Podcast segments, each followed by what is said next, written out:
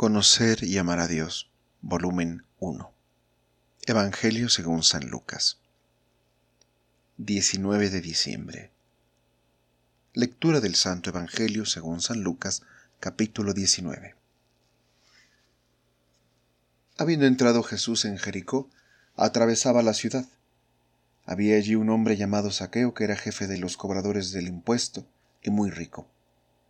Quería ver cómo era Jesús pero no lo conseguía en medio de tanta gente, pues era de baja estatura.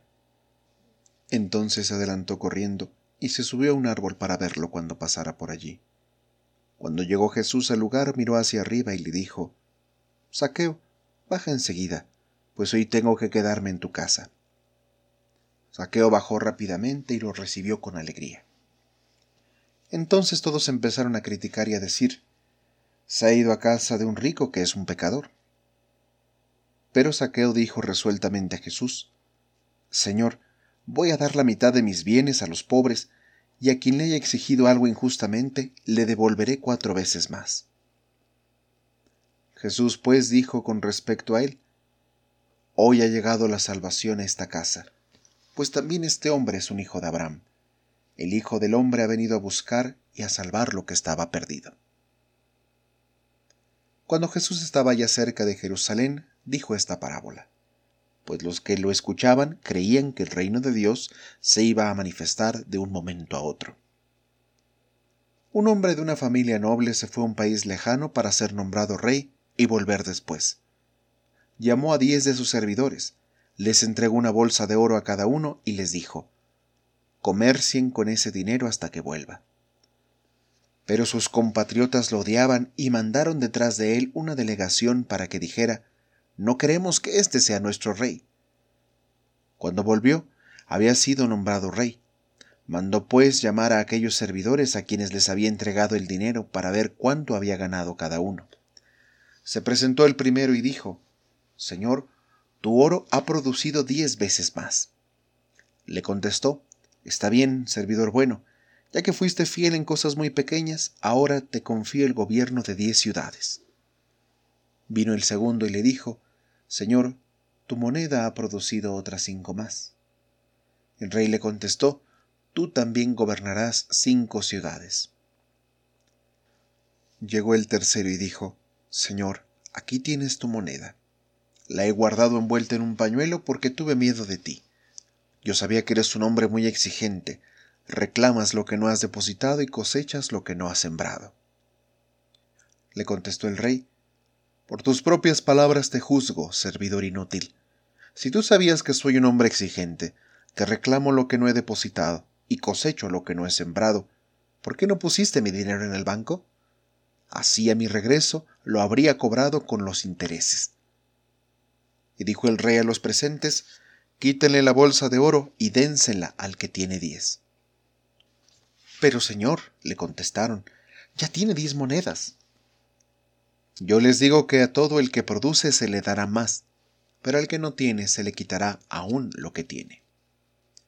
En cuanto a esos enemigos míos, que no me quisieron por rey, tráiganlos aquí y mátenlos en mi presencia. Dicho esto, Jesús pasó adelante y emprendió la subida hacia Jerusalén.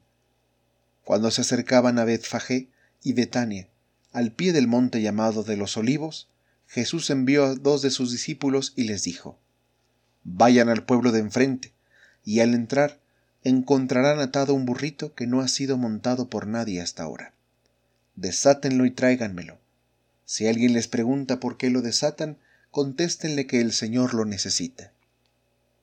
Fueron los dos discípulos y hallaron todo tal como Jesús les había dicho. Mientras soltaban el burrito llegaron los dueños y les preguntaron ¿Por qué desatan ese burrito? Contestaron, el Señor lo necesita. Trajeron entonces el burrito y le echaron sus capas encima para que Jesús se montara. La gente extendía sus mantos sobre el camino a medida que iba avanzando. Al acercarse a la bajada del monte de los olivos, la multitud de los discípulos comenzó a alabar a Dios a gritos, con gran alegría, por todos los milagros que habían visto. Decían, Bendito el que viene como Rey en nombre del Señor, paz en el cielo y gloria en lo más alto de los cielos. Algunos fariseos que se encontraban entre la gente dijeron a Jesús, Maestro, reprende a tus discípulos. Pero él contestó, Yo les aseguro que si ellos se callan, gritarán las piedras. Al acercarse y ver la ciudad, lloró por ella, y dijo, Si al menos en este día tú también conocieras los caminos de la paz, pero son cosas que tus ojos no pueden ver todavía. Vendrán días sobre ti en que tus enemigos te cercarán de trincheras, te atacarán y te oprimirán por todos los lados, te estrellarán contra el suelo a ti y a tus hijos dentro de ti, y no dejarán en ti piedra sobre piedra, porque no has reconocido el tiempo ni la visita de tu Dios. Jesús entró después en el recinto del templo y comenzó a expulsar a los comerciantes que estaban allí actuando. Les declaró, Dios dice en la Escritura, mi casa será casa de oración, pero ustedes la han convertido en un refugio de ladrones. Jesús enseñaba todos los días en el templo.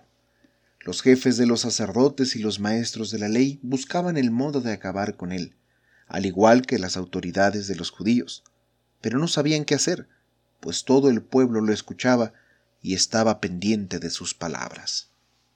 Texto tomado de la Biblia latinoamericana.